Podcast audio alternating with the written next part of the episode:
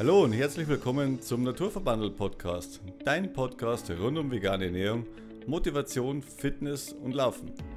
Heute haben wir wieder ein spezielles Thema für euch und zwar es geht äh, ums Vegane.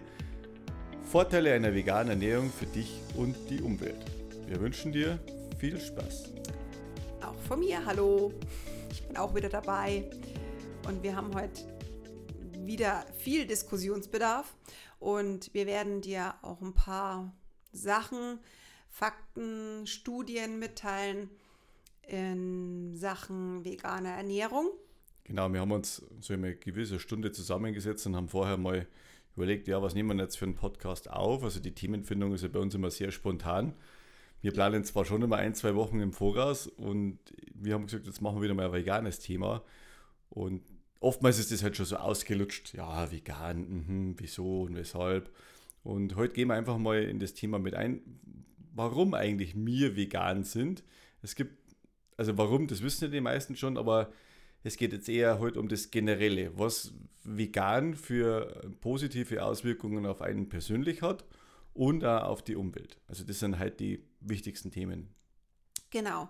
Und es ist einfach auch so, wir haben das, also ich habe das jetzt im Speziellen in der veganen Ernährungsberatung auch einen großen Part davon gelernt, was eigentlich die vegane Ernährung für Auswirkungen auf unsere Umwelt, auf unser Leben hat. Und das ist unser zweiter Part dieser Folge. Wir wollen jetzt aber im Speziellen auf dich eingehen. Was hat die vegane Ernährung für dich für Vorteile? Und da ist natürlich der Gesundheitsaspekt ein ganz großer. Denn es ist immer wieder so ein Mythos, vegan ist gleich gesund. das stimmt eigentlich so gar nicht. Denn es nee. kommt immer darauf an, was man zu sich nimmt. Und das ist genau das gleiche mit einer mischköstlichen Ernährung. Da kann man auch nicht sagen, das ist gesund, was wir alle essen, weil sonst wird es keine Übergewichtigen bei uns in Deutschland geben und jeder wäre sportlich und fit. Und darum ist es halt immer ja, schwer zum Mitteilen. Ja. Jeder, wenn er sich nicht, kein Bewusstsein entwickelt für das, was er isst und wie er isst, dann, dann ist vegan schlecht und genauso das Mischköstliche. Denn wenn man es genau nimmt, sind Pommes und Ketchup und Chips und Schokolade, Zartbitter auch vegan. Also oh. es, ist, es ist schon so, dass dieser Stempel vegan ist gleich gesund, ist de facto falsch. Nee. Äh, äh, Entschuldigung. es, ist, es ist nicht gesund, wollte ich mit ergänzen, ja. Genau. Es ist aber auch genauso ähm, nicht global zu sagen, vegan ist ungesund.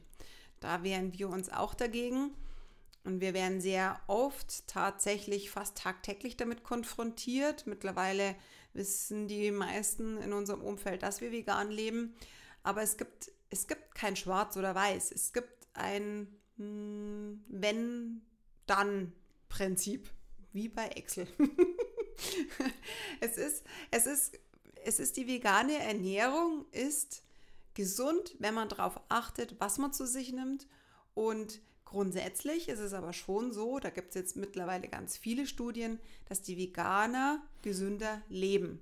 Und zwar deswegen, weil die sich einfach viel mehr mit einer Ernährung auseinandersetzen und auch darauf achten, sie leben von Haus aus einfach gesünder, weil sie sich mit dem Thema Ernährung einfach viel mehr beschäftigen. Es ist mehr Verständnis fürs Essen generell da und ich blicke bloß auf meine Vergangenheit zurück, bevor ich vegan geworden bin ja, hat mich das Thema Essen insofern nur interessiert, weil ich halt Hunger gehabt habe und habe dann halt irgendwas gegessen und habe nicht geschaut, dass das eine ausgewogene Ernährung ist, dass da Vitamin B12 und äh, und Eisen in, in ausgewogenen Verhältnis mit drin ist. Also bei mir war das immer so, ja, ich habe halt einfach gegessen auf das, was ich Lust gehabt habe und ich habe das schon gewusst, wenn es mal Leberkäse gegeben hat, dass der fett ist und oh, dass der mir schwer im Magen liegt und ja, ich habe es dann immer wieder bereut oder Weißwürste, das war auch so eine Sache.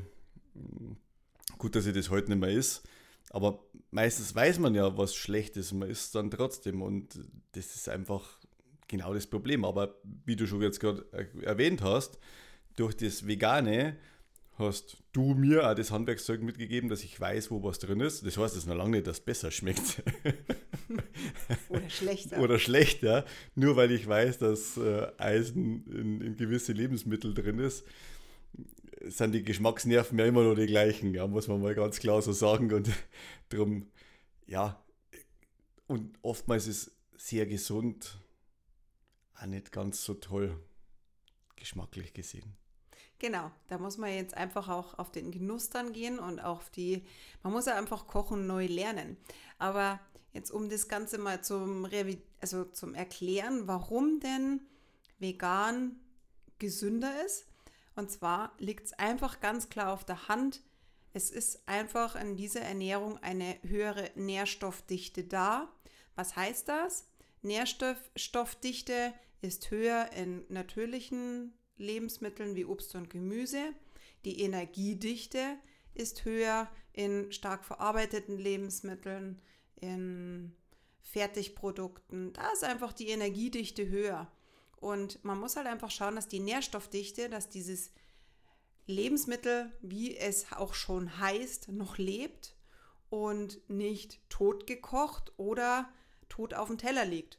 Also es ist wirklich so, diese Nährstoffdichte ist dann hoch, wenn das Lebensmittel noch ja, lebendig ist, viel Frische hat, viel Energie hat. Da kann man natürlich auch sagen, ja, wenn man den Apfel vom Baum holt, dann ist er ja auch nicht mehr lebendig. Da würde ich sagen, hm, nicht ganz, weil ein Apfel kann doch schrumpeln. Also der lebt schon noch.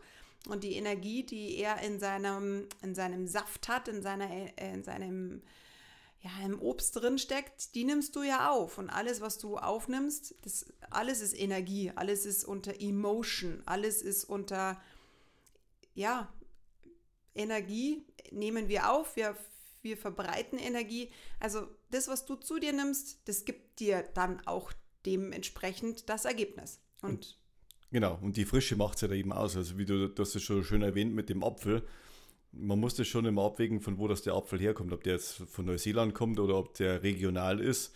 Bei uns vom Bodensee zum Beispiel ist ein riesen Apfelanbaugebiet oder Südtirol ist auch in der Nähe. Und ja, je länger das so ein Ding halt eingelagert ist, umso weniger sind halt Nährstoffe drin. Aber das ist ja jedem bewusst, aber das steht auf dem Apfel nicht drauf, wie lange das der schön in der Kühlung drin liegt.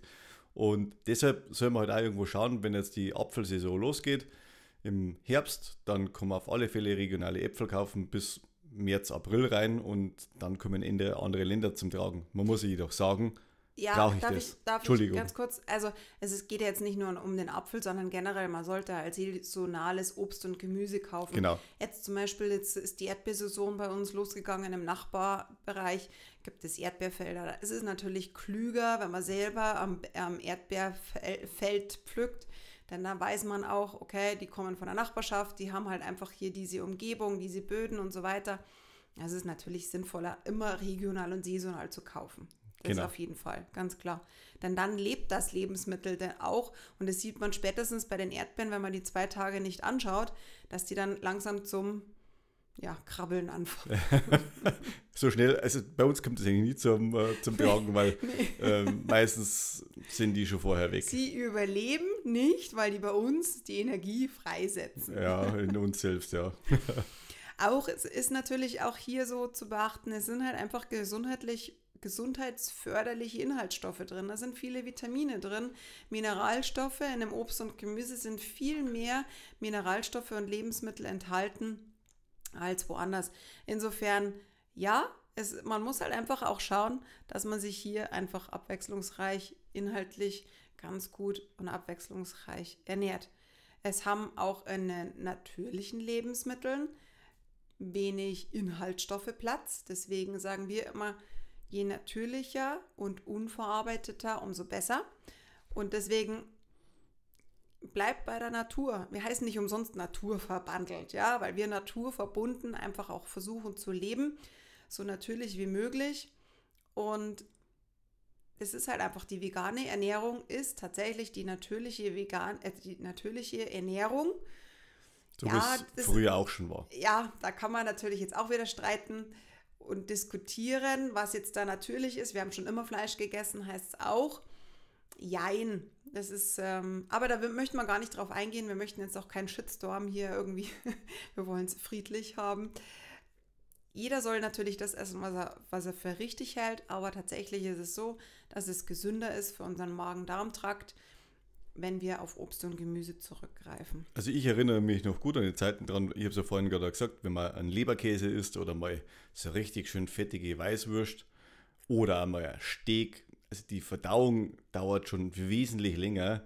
Also da ist man, der, der Körper wesentlich länger damit beschäftigt, als wie wenn man jetzt mal Porridge isst oder ein Nudelauflauf. Also das ist was ganz was anderes und man fühlt sich einfach so schwer und das geht den ganzen Tag und dann hast du so, ach, dann braucht man einen Schnaps, weil das Essen so fett war, ja, zur Verdauung, weil halt der Alkohol äh, die Fette bindet.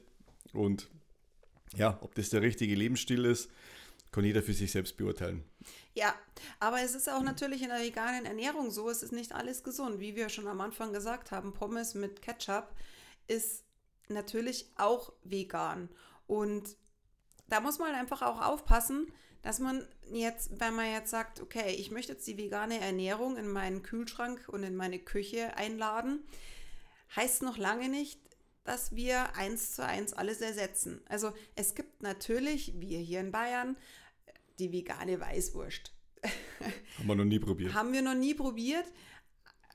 Habe ja keine Lust drauf ob jetzt Lust oder nicht, aber es gibt für alles oder vegane Rouladen. Wenn du dir in die Kühltheke schaust, die Lebensmittelindustrie, die ist ja auch schlau, die weiß ja, wo unsere Zukunft steckt. Also ersetzt die eins zu eins mal alles. Und das ist so ein Klassiker, da werden wir oft belächelt. Ja, dann isst halt jetzt nicht dieses richtige Fleisch, sondern da isst halt eure Fake-Salami und euer Fake-Steak. Die wo hoch verarbeitet sind, ja. Und ganz schlecht immer abschneiden, hören wir auch immer regelmäßig. Wir haben da im Fernsehen gesehen, das, mm, mm, mm. ja, natürlich ist es auch nicht gut. Und da sage ich auch ganz klar, es ist nicht gut, dass man eins zu eins alles ersetzt. Für den Einsteiger ist es ideal. Als wir 2016 angefangen haben, uns vegan zu ernähren, da war das natürlich schon schwieriger. Also wir sind sozusagen groß geworden, größer, älter geworden. Unsere Kinder sind groß geworden damit, mit mh, mm, natürlicheren Produkten, mit, ich sage jetzt mal, mit viel Naturkost, ja, mit viel Gemüse und Obst und vor allem viel Nudeln. Aber das glaube ich ist in, in Das ist egal, in welcher Familie das ist. Richtig. Aber Nudeln mit Tomatensauce gab es äh, schon immer und es ist ja auch egal wo. Aber ich will damit sagen, dass wir niemals damit in, nicht so in Berührung gekommen sind. Für uns ist es schon schön, wenn wir jetzt grillen und wir äh, schmeißen da auch unsere Tofu-Würstchen drauf und es ist auch, schmeckt uns auch gut. Und ich muss auch ganz klar dazu sagen, ich habe früher gerne Fleisch gegessen, weil es mir geschmeckt hat. Ich bin total gerne bekocht worden mit Rouladen und ich habe es gern gegessen.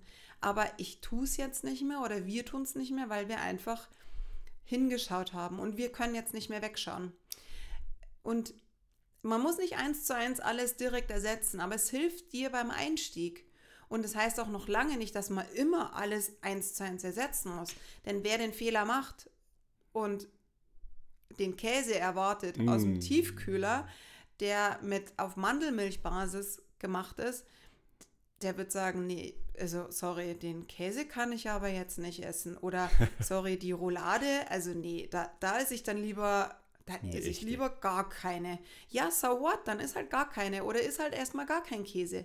Und versuch dir die, deine Geschmacksnerven die Chance zu geben, weg vom Casein, weg von diesen, ja, von diesen Inhaltsstoffen, die dich halt auch catchen, die dich abhängig machen. Da ist halt einfach der Käse unersetzlich. Und es, es gibt so viele gute Lebensmittel mit dazu und auch Gewürze. Also das macht es eben aus. Ja, so ein Stückchen Fleisch ohne Gewürz schmeckt ja auch noch nichts. Ja, also es kommt immer erst mit der Würze oder mit der Soße drauf an und dann schmeckt es erst richtig gut. Und so ist es halt bei allem. Und man muss sich halt einfach auf das einlassen, auf neue Gewürze, neue Länder. Das ist wie wenn man Urlaub wegfährt. Ja. ja. Und wir Deutschen neigen natürlich schon dazu, ich nehme mal das Beispiel Mallorca, da ist das vertraute Umfeld da, da spricht jeder Deutsch da unten, da bekomme ich meine Currywurst mit Pommes, da bekomme ich meinen Schnitzel an jeder Ecke. Das ist nicht unser Stil, wie wir, oder unsere Art und Weise, wie wir unseren Urlaub vorstellen. Und wir lassen uns immer auf die regionale Küche ein, aber halt auf der veganen Basis. Ja, Also soweit wie es umzusetzen ist, versuchen wir es halt auf jeden Fall. Es gibt schon mal die ein oder andere Ausnahme, gibt es auch. Fleisch gar nicht mehr, aber es gibt schon auch mal in Italien eine Pizza Margarita, ja. Aber trotzdem, Hauptsache, man möchte mm, so einen Mittelweg finden. Ich finde, wenn man sich so dogmatisieren lässt, ja, oder immer so moralisch immer oder moral, ja, moralisieren will, dann ist es auch das Gegenteil. Also insofern, man muss natürlich schon finden oder sein, seinen Weg finden, aber grundsätzlich, jetzt auch nochmal auf diesen Gesundheitsaspekt zu kommen, es ist 2015 eine Studie rausgekommen, beziehungsweise die WHO, die Weltgesundheitsorganisation, hat krebserregend, äh, beziehungsweise hat verarbeitetes Fleisch als krebserregend eingestuft. Und da gibt es verschiedene Gruppierungen, aber bei verarbeitetem Fleisch ist die Gruppierung sehr hoch. Das heißt also, da sind sie sich sicher, dass es krebserregend ist. Und dann kommt noch, ähm, dass Lebensmittel wie Speck, Wurst und Schinken auch Krebs verursachen können. Genau das gleiche ist bei rotem Fleisch. Also Rindfleisch. Kalbfleisch, Schweinefleisch ist wahrscheinlich auch dafür verantwortlich. Und wenn du interessiert bist daran, ich kann dir das Buch ans Herz legen, die China Study. Da wird da alles nochmal genau erklärt. Das ist ein sehr trockenes Buch, trotz allem. Es ist mega interessant. Und es ist einfach Fakt, dass seitdem wir vermehrt Fleisch, verarbeitetes Fleisch essen, ist die Krebsrate an Darmkrebs, an Karzi also einfach an, an krebserregenden Stoffen viel, viel höher. Äh, ganz kurz noch, es gibt ja noch eine weitere äh, informative Homepage, das heißt äh, openfoodfacts.org, weil wir gerade vom Thema gesprochen haben, hochverarbeitete Lebensmittel.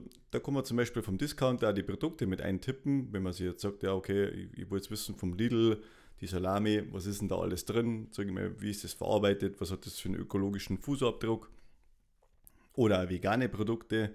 Man, man kann da sämtliche Sachen suchen und ich habe es echt sehr interessant gefunden, was da bei manchen Sachen rauskommt, ja, und wie nachhaltig das Ganze ist. Und da kriegt jeder mal ein bisschen einen Einblick, weil, wie du schon vorhin gesagt hast, ja, so eine vegane Wurst ist hochverarbeitet.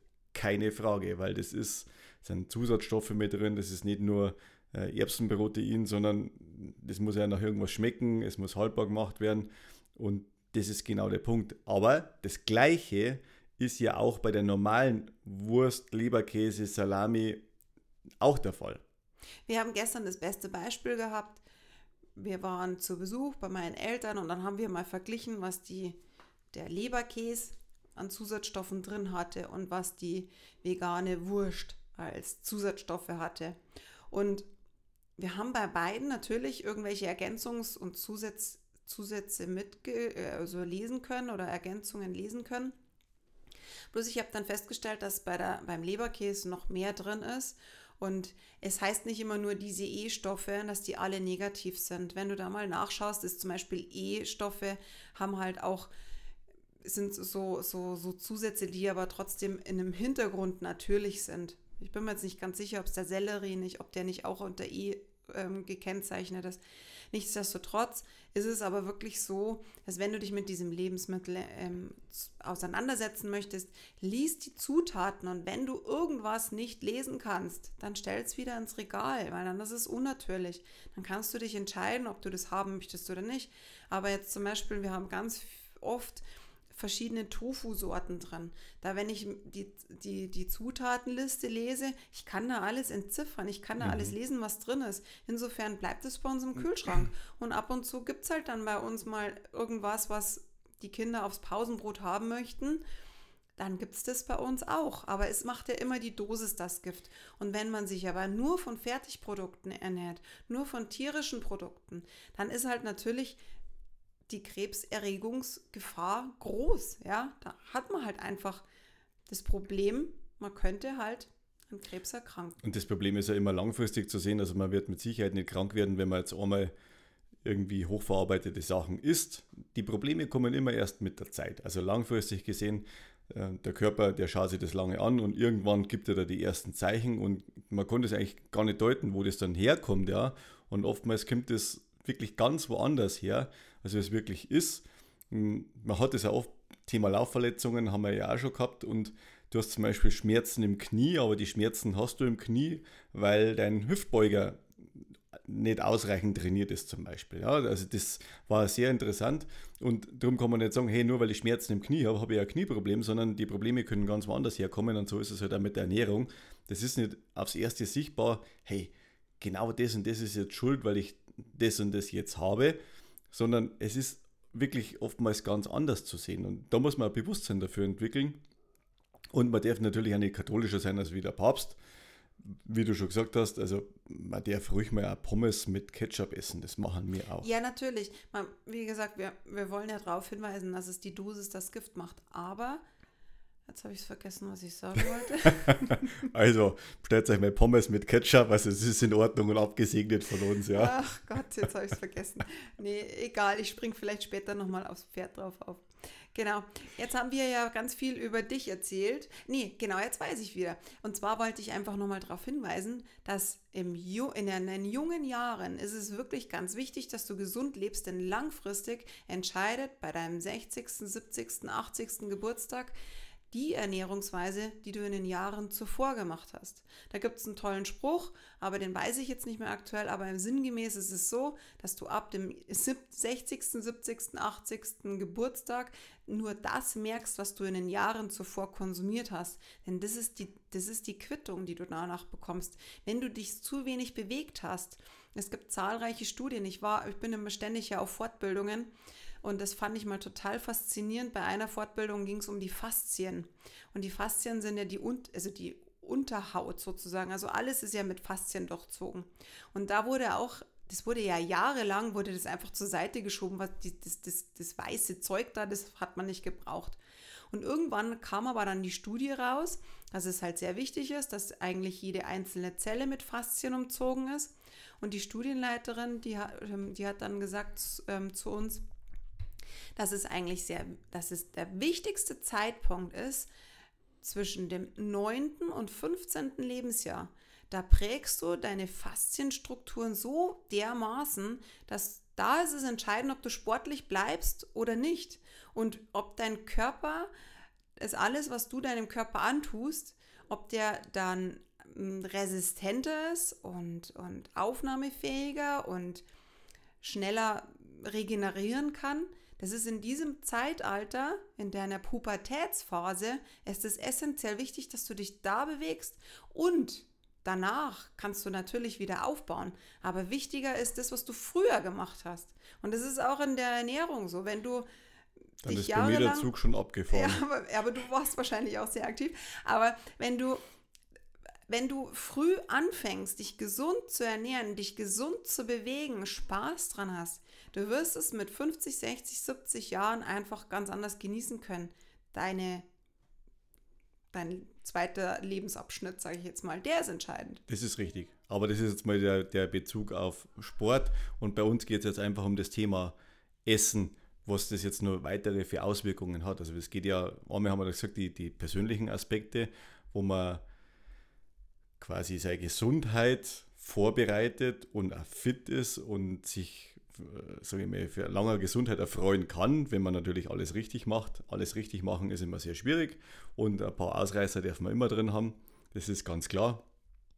Aber was hat die, die vegane Ernährung noch für Auswirkungen auf das ganze globale Thema? Auf Umwelt. Umwelt auf ja. unsere Umwelt. Und da gibt es halt so viele Faktoren, was damit einspielen. Also wenn man das Ganze mal, ob es jetzt ja, gewollt ist oder nicht, diese ganze Viehwirtschaft, was man hat. Man hat ein Unmengen an Flächenverbrauch, was diese Tiere haben. Es muss bewirtschaftet werden, das ganze Jahr. Also für ein Kilo Rindfleisch benötigt man ca. 7 Kilogramm Getreide und sage ich mal, das ist natürlich ein ganz schlechter Futterverwerter und die 7 Kilogramm Getreide muss man sich bloß mal ummünzen, die kann man ja direkt auch essen. Also ich brauche nur noch ein Siebtel von der ganzen Fläche, was ich damit anbaue. Und darum wird das Ganze wesentlich ja, weniger arbeitsintensiv. Man hat viel mehr Möglichkeiten. Die Biodiversität, was jetzt so viel auch mit gesprochen wird, sag ich mal, du hast weniger Pestizideinsatz, du hast äh, der ganze Antibiotika-Einsatz. Also man muss sagen, 80 Prozent der weltweit verabreichten Antibiotika geht alles in die Massentierhaltung. 80 Prozent. Also, und irgendwann wunderten wir uns, dass das nur noch so resistente Keime gibt, so Krankenhauskeime heißt es dann so schön, ja. Und wo kommen die alle her? Also, das ist nur durch, durch unsere Massentierhaltung alles verursacht. Weil, also, das, du hast das in die Abwässer drin, du hast eine Verseuchung vom Boden und du hast einen riesigen Methanausstoß, ja. Und Methan, wissenschaftlich erwiesen, ist 25 mal schädlicher als CO2. Also wir reden alle vom, vom Klimawandel, dass äh, wir alle Elektroauto fahren sollen, da, da scheiden sich die Geister, dass wir weniger fahren sollen, dass die Autos weniger verbrauchen sollen, weniger CO2-Ausstoß, neue Heizungen brauchen wir jetzt alle weg vom Gas, äh, nur noch Erdwärme und wo kommt der Strom her, Photovoltaik und ist alles gut. Nur der Faktor Ernährung, der wird da absolut ausgeklammert. Also da muss halt einmal was passieren, dass gefördert wird, hey, Aufklärung, du pass auf, vegan ist nicht schlecht, sage ich mal, das ist gut und auch fürs Klima in Ordnung und wirklich förderlich, dass du halt einfach mehr erreichst. Und wenn ich sage, hey, Methan, Hebel 25 im Vergleich zu CO2, hm, ja, da merkt man was. Also das ist viel, viel höher der Hebel als wie alles andere, was ich erreichen kann. Und wir werden unseren Klimawandel, ob wir den stoppen können oder nicht, das mag ich eh bezweifeln, aber das ist nur meine persönliche Meinung. Aber durch den Veganismus hat man auf alle Fälle eine großartige Chance, dass man da seinen, seinen Beitrag mit dazu leistet. Und jeder sagt immer, ja, jeder Einzelne, pff, hey, was kann ich da erreichen, ob jetzt ich noch mein, mein, mein Schnitzel esse oder nicht, ja, mir schmeckt es halt und da ist ja eh schon egal. Und das stimmt eben nicht, ja. Weil wenn jeder so denken würde, dann, dann würden wir uns immer nur gleich ernähren und der vegane Trend wäre nicht da. Warum ist die ganze Milchwirtschaft rückläufig? Ja, weil ganz viele Leute auf alternative Pflanzendrinks umsteigen, wie Hafermilch, Sojamilch, Mandelmilch und das sind die geläufigen Sachen, was wir halt mit trinken und es schmeckt echt nicht schlecht. Ich brauche keine Kuhmilch nicht, ja. Du hast diese ganze Hormonbelastung dadurch nicht und das sind alles so Sachen, das ist nur positiv auf auf dein Wohlbefinden. Und das muss man halt einfach mal, mal verstehen, dass das einen massiven Einfluss auf unsere gesamte Umwelt und auf unser Ökosystem hat. Das Thema Fischfang haben wir in der vorletzten Podcast-Folge auch gehabt. Das war ja jetzt rein nur bezogen auf, auf Meerestiere und was da wirklich passiert. Also, das ist einfach total krass. Also, und dann sitzt man am Meer und isst da schön seinen Fisch wo ich mir denke, hey, das ja, Tier schaut im Wasser viel schöner aus, ja. Und der meistens, also oftmals ja auch gar nicht direkt vom, von diesem See kommt oder von diesem Meer kommt, sondern tatsächlich ja auch irgendwo preisgünstig gekauft werden muss. Quer durch die ganze Welt gekarrt. Man hat das, das Beispiel vom Krabbenpoolen, die werden von der Nordsee nach Marokko gefahren und dann wieder zurück und werden oben verkauft und verpackt, ja, nur weil es da unten günstiger ist. Und äh, das, was da auf der Straße verloren wird, die, der ganze Transport, du hast, ja, das ist, ja, das sind so viele Fakten. Man muss halt einfach auch halt mal hinschauen und dann fällt es einem auch wesentlich leichter, dass man da für sich persönliche Entscheidung trifft, dass man sich für vegan entscheidet. Ja, man vermeidet dieses ganze Tierleid. Jeder, wo, wo die ganzen Tiere spazieren gefahren werden, vom Schlachthaus bis, bis zu der ganzen Haltung, äh, sein Leben lang nur am Stall angebunden sein oder eingepfercht. 20.000 Hühner in einem engen Stall ohne Licht. Ja, ich weiß nicht, ob das das ist, was wir wirklich haben wollen. Ja, es ist das eine, ist das Tier, das Tierwohl wieder. Ja, das prägt natürlich die meisten Veganer. Dann das Gesundheitliche ist natürlich schon so ein Fakt. Man weiß halt jetzt viel, dass tierische Produkte halt mh, hm, ja schon so ein, so ein Fakt ist, dass das, also es ist halt gesünder, ja, auf gut Deutsch gesagt. Und wie du immer schon sagst, es ist ähm, auch wir wollen ja jetzt keine Bauern irgendwie schlecht reden oder diese, diese nee. einzelnen kleinen äh, Bauern, dass die, die überleben, wollen wir alle, ja. Aber es kommt halt langfristig, müssen, muss jeder umdenken. Wenn wir alle das Internet äh, dagegen gewesen wären, ja, dann hätte es heute kein Internet, ja. Man muss halt einfach mit der Zeit gehen. Und äh, es Gib, gibt, es gibt so viele Möglichkeiten, Acker, Flächen zur Herstellung von pflanzlichen Lebensmitteln bereitstellen. Man muss nicht immer über diese Viehwirtschaft diskutieren und reden.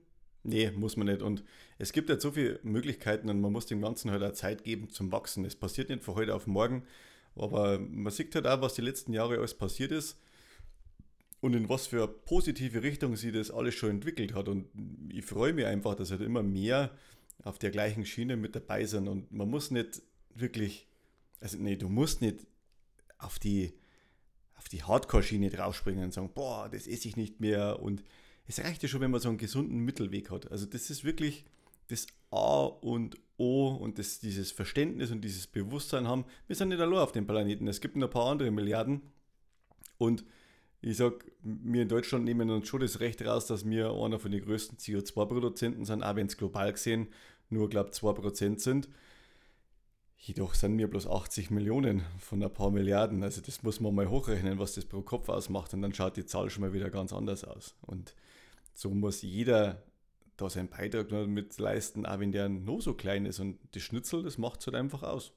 Ja, und jeder kann einen Beitrag leisten. Das haben wir alle zusammen gesehen in der Corona-Zeit. Wenn jeder ein bisschen was mit bewirkt, ja, dann gehen wir in die gleiche Situation, in die gleiche Richtung. Natürlich darf man jetzt nicht alles immer so vergleichen, ja, aber ich finde schon, man meinte mal, man, man bewirkt als Einzelner und als Kleiner nichts und wir Deutschen, wir sind ja bloß so ein kleiner, ja, so ein kleines Nadelöhr auf unserer Welt. Ja, natürlich. Aber auch da ist es so, wir wissen ja alle, dass es so nicht weitergeht und ich finde halt schon, wenn jeder so ein bisschen einen Beitrag leisten kann, das Gewissen ist ja auch irgendwo dabei. Man kann ja auch mit gutem Gewissen dann sagen, hey, ich habe es zumindest versucht. Und wenn mir irgendwann mal die, die, die Schaufel raufkauen wird, ja, wenn man es so blöd sagt, aber ich habe es zumindest versucht. Man hat nicht weggeschaut. Und man hat nicht weggeschaut. Wir haben ja auch jahrelang weggeschaut. Wir sind ja auch nicht von, von Kleinkindalter. Und warum haben wir weggeschaut? Weil es bequem war und weil wir es so gelernt haben. Weil wir so gelernt haben und keiner hat sich damit, wir haben uns nicht aktiv damit beschäftigt. Ja? ja also es ist halt ja. außen alles so publiziert worden und Milch zum Beispiel ist ja eines von den besten äh, vermarkteten Lebensmitteln, muss man ganz klar sagen. Also für mich war als Kind immer klar, Milch ist absolut gesund und gut, stark für Knochen und hört unsere andere Podcast-Folge noch mit an, also da, da, da wird ihr was anderes noch mit dazu hören. Es ist, es ist nicht so, ja. Natürlich sind da Inhaltsstoffe drin, wo man für gut heißen kann. Jedoch ist es einfach nicht, nicht Fakt. Und wir waren immer schon der Meinung, dass das halt anders gehen muss. Und aber wenn du dich mit dem Thema nicht aktiv beschäftigst, die Milchwirtschaft, die macht sehr gute Lobbyarbeit. Also du medienwirksam, Plakate. Was ist im veganen Bereich? Hm, wenig stehen wenig Leute dahinter, du hast äh, viel Landwirtschaft immer noch und diesen Strukturwandel, das vollzieht man nicht von heute auf morgen. Jedoch stetig und langsam. Und deshalb ist auch dein Schnitzel oder deine Currywurst wichtig für eine bessere Zukunft. Und auf die würden wir uns alle freuen, wenn wir alle in die gleiche Richtung marschieren. Ja, super. Vielen Dank fürs Zuhören. Wir haben diese Woche auch unser Newsletter wieder verschickt. Und wenn du gerne dabei bist, auch den Newsletter möchtest, dann melde dich gerne an auf unserer Homepage www.naturverbandelt.com und dann kriegst du jede Woche, nee, schon alle zwei Wochen kriegst du einen Newsletter. Wir freuen uns, wenn du dabei bist bei unserer stetig wachsenden Community. Wir werden immer größer und es freut uns total, wenn du uns auch auf Instagram folgst. Und in diesem Sinne wünschen wir dir jetzt noch eine schöne restliche Woche. Mach's genau. gut. Schöne Bis Restwoche. Bis bald. Ciao.